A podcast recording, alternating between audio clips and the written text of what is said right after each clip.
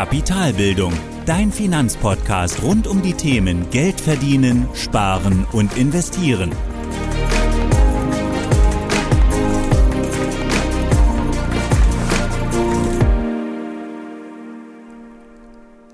Hallo und willkommen zu einer weiteren Folge des Kapitalbildungspodcasts. Heute geht es um eine sehr interessante Frage, die ich jetzt schon mehrfach auch zum Thema Geldanlage gehört habe. Und zwar um die Frage, ist Wirtschaftswachstum wirklich endlos? Und die Frage kommt ähm, aus einem Bedenken heraus, denn nur wenn die Wirtschaft wirklich wächst, wachsen auch die Unternehmen und die Märkte, die eben darin agieren. Und damit werden auch diese Unternehmen an der Börse zu einem höheren Kurs gehandelt, also die Aktienkurse steigen nur mit steigender Wirtschaft.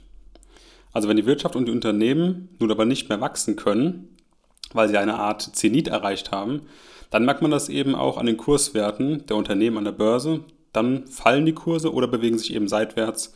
Also die Kurse stagnieren, die Wirtschaft wächst nicht mehr und damit eben auch unsere Investitionen an der Börse eben gehen nicht mehr nach oben oder wir machen keine Rendite mehr. Und damit wäre eben die Geldanlage in Aktien komplett sinnlos, egal wie langfristig man anlegt, weil man eben das Bedenken hat, dass die Wirtschaft nicht endlos wachsen kann. Und genau deswegen soll es heute dann mal den Versuch geben der Beantwortung dieser Frage. Und zwar, warum nur ein Versuch? Eben weil die Zukunft einfach nicht vorhersagbar ist. Also keiner kann eine klare Antwort darauf finden, aber eben gerade in dieser 20-minütigen Podcast-Folge ist es eben sehr, sehr schwer, diese Frage vollends zu beantworten. Trotzdem können wir aber, versuchen, durch wissenschaftliche Modelle der Volkswirtschaftslehre und auch einen Blick in die Vergangenheit ein Muster für die Zukunft zu erkennen oder auch zu entwerfen. Und genau darum soll es heute gehen, anhand bekannter Modelle und Theorien, aber auch Erkenntnissen aus der Vergangenheit, die Frage bestmöglich zu beantworten und einen Blick zu bekommen, was, also was hat denn eigentlich einen, wirklich einen Ausfluss oder ein, Entschuldigung, einen Einfluss auf die Wirtschaft und was bedeutet das denn dann für unsere Geldanlage an der Börse? Und deswegen die Frage, ist Wirtschaftswachstum wirklich endlos? Und dazu zuerst einmal wieder ähm, die Idee, in der Volkswirtschaftslehre nachzuschauen. Ich habe jetzt hier wieder einige meiner alten VWL-Bücher gewälzt und auch dort recherchiert. Und wir starten erst einmal mit der Definition, was denn eigentlich Wirtschaftswachstum ist und was es bedeutet. Und in der VWL ist Wirtschaftswachstum einfach gesagt die Steigerung der Produktionsleistung. Also anders gesagt, das Land oder beziehungsweise in unserem Fall die Weltwirtschaft liefert einen immer größeren Output, also eine größere Produktionsleistung. Und gemessen wird diese Produktionsleistung oder diese Steigerung der Produktionsleistung eben durch das BIP, das Bruttoinlandsprodukt. Kurz zur Erinnerung, das BIP misst den Wert der produzierten Waren und Dienstleistungen in einem bestimmten Jahr. Steigt also das BIP als Indikator für die Wirtschaftsleistung, dann sprechen wir eben auch von einem beständigen Wirtschaftswachstum. Also wenn das BIP ständig steigt, dann haben wir eben auch einen beständigen Wirtschaftswachstum und die Wirtschaft, gemessen am BIP, wächst. Und damit haben wir eben auch eine geeignete Definition, aber auch eine geeignete Messgröße, um eben diese Frage zu beantworten. Wenn du nochmal mehr zum BIP hören willst, ähm, dazu gibt es schon mal in Podcast Folge 12 einen ausführlichen ähm, Bericht dazu, was denn das BIP ist, wie es sich berechnet und eben auch zum Konjunkturzyklus. Und jetzt gehen wir mit dieser Definition und der Messgröße auch weiter zu den beeinflussenden Faktoren. Also was beeinflusst denn eigentlich unseren Output, Output das BIP, also das Bruttoinlandsprodukt? Und davon gibt es vier Einflussfaktoren, die einen, die einen Einfluss auf das Wirtschaftswachstum einer Volkswirtschaft oder in unserem Fall auf die Welt haben, also auf die Wirtschaft insgesamt, die Weltwirtschaft. Davon gibt es wie gesagt vier Stück und der erste Faktor, das sind die menschlichen Ressourcen also die Anzahl der, Arbeiten, der Anzahl der Arbeiter sowie die Gesundheit, aber auch die Fähigkeiten der Personen. Also gerade gesunde und fähige Menschen werden als starke Treiber der Wirtschaft gesehen. Und da sind eben in der aktuellen Zeit Ausbildung, Gesundheit und wichtige Kenntnisse ganz, ganz wichtige Faktoren. Also der erste Faktor, menschliche Ressourcen. Der zweite Faktor, das sind die natürlichen Ressourcen. Also sowas wie kultivierbarer Boden, Erdöl, Wälder, Wasser, Mineralien, Gold also alle natürlichen Ressourcen. Und je mehr natürliche Ressourcen es gibt, desto größer ist das Wirtschafts- oder das Wachstumspotenzial der Weltwirtschaft. Aber man muss auch sagen, dass gerade durch das Dienstleistungsgewerbe viele Länder auch ohne natürliche Ressourcen erfolgreich sein können. Ein gutes Beispiel hierfür ist zum Beispiel Hongkong, welches ein wirklich größeres Auslands- ein größeres Außenhandelsvolumen hat als vergleichsweise Russland mit sehr, sehr vielen natürlichen Ressourcen und einer viel größeren Fläche.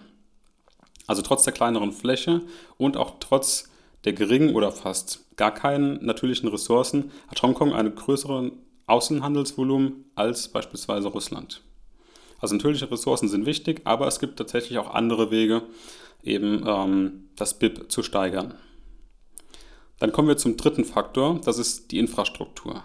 Also sowas wie die Verkehrsanbindung für den Eisenbahnverkehr, Schiffsrouten, Häfen, Autobahnen, Flughäfen, aber auch sowas wie Gas- und Stromversorgung und noch viel wichtiger heute und in der Zukunft Datenautobahnen und Speicher. Also sowas wie Glasfaserkabel, Unterseekabel, aber auch Serverfarmen. Eben um Daten zu speichern und Daten auch hin und her zu schicken zwischen verschiedenen Orten. Also dritter Faktor, Infrastruktur. Dann der vierte Faktor, das sind die Innovationen. Und für ein sinnvolles und auch nachhaltiges Wachstum der Wirtschaft braucht es immer auch den technischen Wandel, also die Innovation. Und es reicht einfach nicht mehr aus, einfach nur neue Stahlwerke oder größere Farmen zu bauen, sondern es muss auch eine neue Technologie geben oder neue Prozesse, die die Wirtschaft eben effizienter gestalten. Zum Beispiel so, dass man eben auf weniger Fläche mehr Getreide anbauen kann oder die Rechenleistung von Computerchips eben trotz gleicher oder kleinerer Größe steigern kann. Und hier geht es also vor allem um Effizienz, aber auch um neue Wege. Also das Ablösen von alten Technologien, so wie beispielsweise die E-Autos eben ein Versuch sind, die Autos mit Verbrennungsmotor abzulösen. Daher also der vierte Faktor, die Innovation. Und das waren jetzt die vier Inputfaktoren, also die vier Einflussfaktoren, die einen Einfluss auf die Wirtschaftsleistung haben. Und natürlich, je besser diese Faktoren aufgestellt sind, desto eher können wir damit rechnen, dass die Wirtschaft weiter wächst. Und es können eben alle vier Faktoren verbessert werden. Dann kann eben die Wirtschaft wachsen. Wenn wir aber diese Faktoren uns noch einmal genau anschauen, dann gibt es eben vor allem einen Faktor, der endlos ist. Also der eine begrenzte Kapazität hat und das sind die natürlichen Ressourcen. Also wir haben nicht unendlich viel Erdöl, wir haben nicht unendlich viel Gas, kultivierbaren Boden, sauberes Trinkwasser. Und gerade in Anbetracht der wachsenden Weltbevölkerung gibt es eben auch immer weniger Ressourcen für immer mehr Menschen.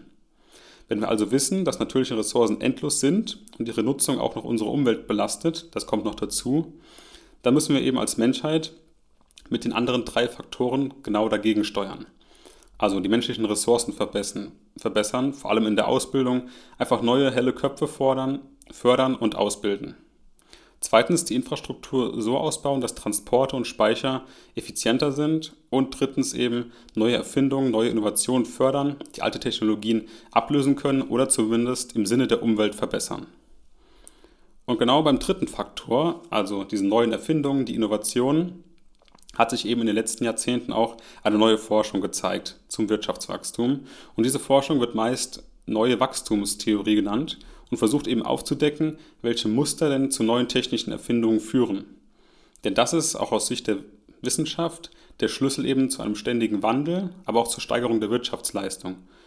Und das Schöne an solchen neuen Erfindungen, an Innovationen, ist eben, dass sie nicht endlos sind. Also sie brauchen sich nicht auf, denn ein neuer Prozess zur Herstellung von Stahl zum Beispiel kann einfach von jedem Land oder von jedem Hersteller auf der Welt genutzt werden. Oder eine neue Software steht ebenso jedem auf der Welt zur Verfügung, eben ohne sich aufzubrauchen.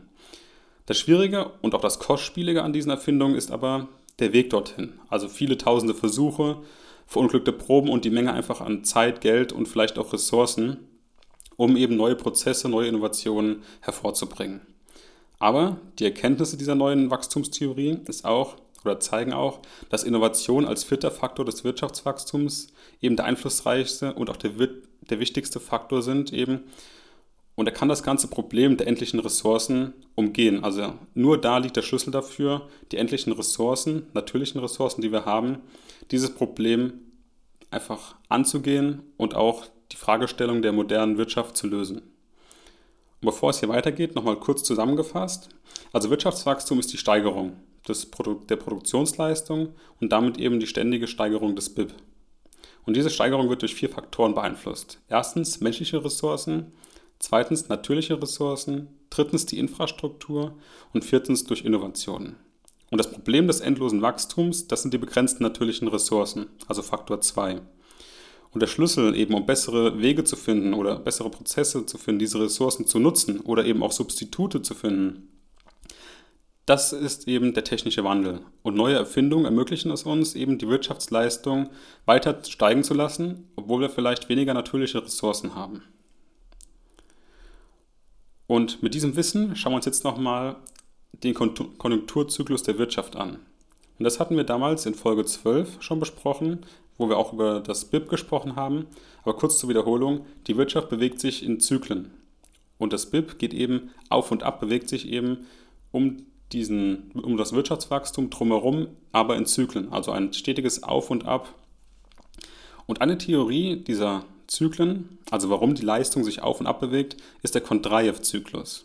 Und die Theorie stammt von Namensgeber dieser Theorie, Nikolai Kondratjew, und er war ein russischer Wirtschaftswissenschaftler. Und um 1926 postulierte er eben die These, dass Konjunkturzyklen, also dieses Auf und Ab der Wirtschaft, sich alle 50 bis 60 Jahre wiederholt. Also das Aufschwung, Boom, Abschwung und Depression als Zyklus ungefähr 50 bis 60 Jahre brauchen, um sich zu wiederholen. Und das liegt laut seiner Aussage oder seinen Beobachtungen eben ausschließlich an bahnbrechenden Innovationen, die sich eben gegenseitig ablösen. Also mit jeder neuen Technologie beginnt der Wirtschaftsausschwung und der dann eben in einem Boom und dann eben in einem folgenden Abschwung endet. Also eine Innovation hat dann sein Ende erreicht, die Wirtschaft geht wieder nach unten, also die Wirtschaftsleistung geht nach unten. Und dann mit der darauffolgenden Technologie, die dann die alte Technologie ablöst, beginnt die Wirtschaft wieder einen Aufschwung, den Boom und dann wieder anschließend den Abschwung, um dann von der nächsten Technologie eben abgelöst zu werden. Das ist die erste Theorie, die es dazu gibt und auch Beobachtungen, die tatsächlich in der Vergangenheit nachvollziehbar sind. Das gleiche Phänomen wurde auch in der Betrachtung von einzelnen Technologien gefunden. Also wenn man sich jetzt mal einzelne Technologien anschaut, dann hat jede Erfindung eben vier Phasen, die sie durchläuft. Das ist erstens die Entstehungsphase, also die Forschung und Entwicklung, zweitens die Wachstumsphase, drittens die Reifephase und viertens dann die Abschöpfungsphase, also das Ende dann. Und ist eine Technologie am Ende seiner Zeit, also in der Abschöpfungsphase, dann wird sie eben auch wie beim Kontreivzyklus durch eine andere Technologie ersetzt. Und diesen Effekt nennt man S-Kurvenkonzept und es stammt eben aus dem, aus dem Innovationsmanagement.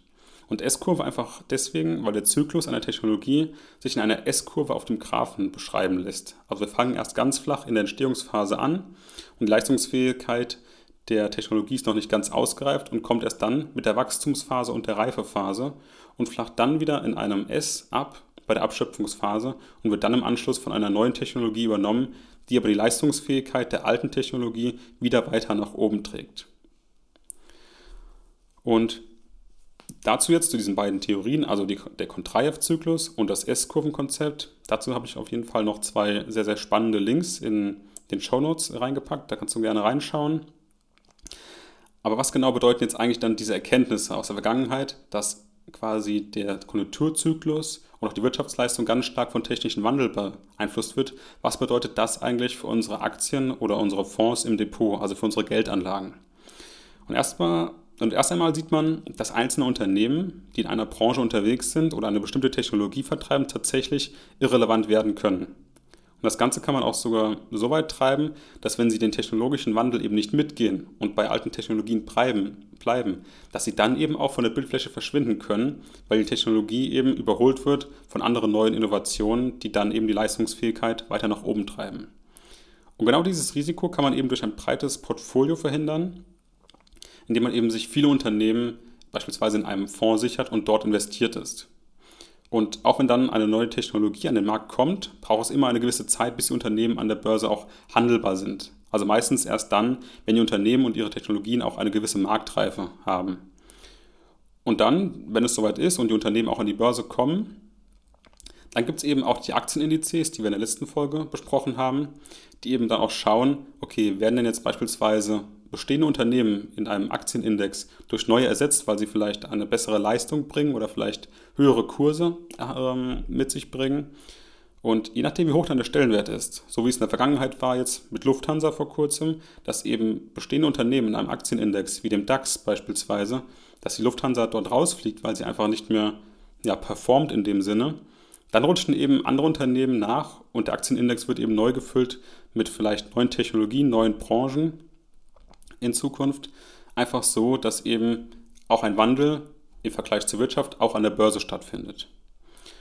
Und da ist eigentlich die Frage, ähm, glaubst du daran, dass die Menschheit eben auf alle Probleme immer eine Antwort finden wird? Also auch wenn vielleicht Wirtschaft irgendwo oder an Technologie irgendwo begrenzt ist, glaubst du dann daran, dass die Menschheit immer eine Antwort darauf hat und vielleicht neue Technologien an den Markt bringt, neue Antworten hat, neue Lösungen findet und diese eben weiterhin auch das gesamte Wirtschaftswachstum der Welt einfach weiter steigen können? Und ich für meinen Teil glaube daran, denn aus meiner Sicht, wenn man nicht daran glaubt, dann sieht die Zukunft einfach sehr, sehr dunkel aus. Und so möchte ich tatsächlich nicht durchs Leben gehen. Außerdem muss man sich auch überlegen, was wäre denn die Alternative, wenn das nicht funktionieren würde. Also du kannst, du kannst es dir einfach nicht leisten, nicht investiert zu sein, denn damit nimmst du dir einfach die Chance, eben gerade bei neuen bahnbrechenden Technologien eben nicht dabei zu sein. Denn was ganz, ganz sicher ist, ist, dass du auf dem Tagesgeldkonto ganz sicher Geld verlierst durch die Inflation.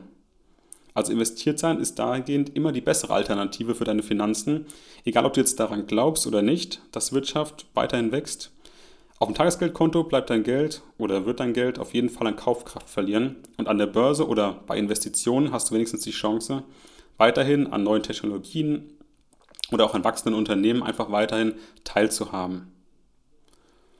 Und ja, aus meiner Sicht ist genau das, dieses, pessimistisch, dieses pessimistische Eingestelltsein, aber auch vielleicht diese negative Grundhaltung gegenüber der Wirtschaftskraft, dass diese auch wirklich begrenzt ist ähm, macht vielleicht einen gewissen Teil der Bedenken aus, ob es wirklich sinnvoll ist, sein Geld an der Börse zu investieren. Und wie gesagt, aus meiner Sicht sollte man hier weiterhin positiv denken, in die Vergangenheit schauen, daraus Muster ziehen und auch die Theorien aus der Wissenschaft zeigen uns, dass gerade neue Technologien uns immer weitere, uns immer weiteren Wirtschaftswachstum bringen, neue Erfindungen bringen uns auch neue Lösungen und so war es in der Vergangenheit immer, dass die Wirtschaft auch weiterhin wachsen konnte. Und dabei sollte man auch aus meiner Sicht auch genauso seine Gedanken aufstellen und weiterhin auch optimistisch bleiben. Und genau dabei würde ich es heute erstmal belassen, um die Frage zu beantworten, da es eben keine konkrete Frage oder keine konkrete Antwort darauf gibt, aber eben ja, einen Blick aus der Vergangenheit, die man dann in die, in die Zukunft projizieren kann.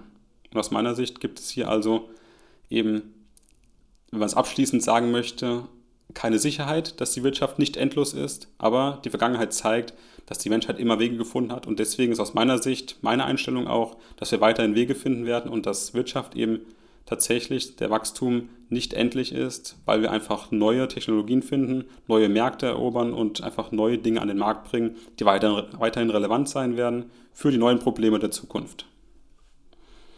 Ja, und dabei würde ich es erstmal belassen und die heutige Podcast-Folge zusammenfassen.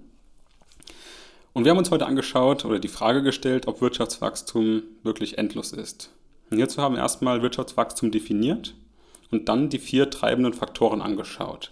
Und die treibenden Faktoren, das war erstens die menschlichen Ressourcen, zweitens die natürlichen Ressourcen, drittens die Infrastruktur und viertens die Innovation bzw. der technische Wandel. Und dabei wurde klar, dass gerade die technischen oder die Innovation bzw. der technische Wandel, dass das einfach der Schlüssel für die Probleme unserer Zeit und auch der Zukunft sind. Und dazu haben wir uns dann nochmal zwei Theorien und Beobachtungen angeschaut.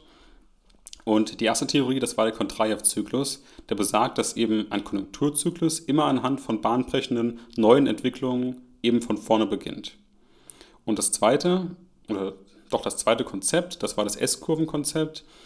Und das beschreibt eben, dass ein Innovationslebenszyklus von einer Erfindung oder auch von einem Satz einer Technologie immer bestimmte Phasen durchläuft und eben zum Ende des Lebenszyklus von neuen Technologien ersetzt wird und somit auch die Leistungsfähigkeit von einer Basistechnologie eben weiter nach vorne treibt und somit auch der Wirtschaftswachstum eben weiter gegeben sein kann. Und ganz klassische Beispiele dazu, auch aus der Vergangenheit von bahnbrechenden Technologien, auch von Kontrajew, findest du, wie gesagt, in den Shownotes. Schau da gerne mal rein. Und da gibt es eben auch, siehst du eben ganz klar, dass diese Beobachtung, dass alle 50 bis 60 Jahre neue Innovationen kommen, dass diese auch tatsächlich ein Stück weit belegbar ist durch die Technologien, die wir aus den letzten 200 Jahren gesehen haben. Und daraufhin haben wir uns dann überlegt, okay, wie kann ich denn die Frage jetzt eigentlich beantworten? Also wenn neue und bessere Technologien die Antwort auf die Frage sind und am Ende haben wir festgestellt, dass es einfach an einem Glauben liegt, also an dir selbst liegt, ob du daran glaubst, dass eben neue Technologien, neue Märkte es eben ermöglichen, Wirtschaftswachstum weiter voranzutreiben. Und aus meiner Sicht wird es immer neue Unternehmen an der Börse geben, die eben andere ersetzen werden und mit der Zeit werden sie eben auch in die entsprechenden Aktien, Aktienindizes aufgenommen oder werden sie die entsprechende Reichweite bekommen, sodass du auch auf sie aufmerksam werden kannst und so, dass du auch mit deinen Investitionen eben an deren Entwicklung ähm, partizipieren kannst.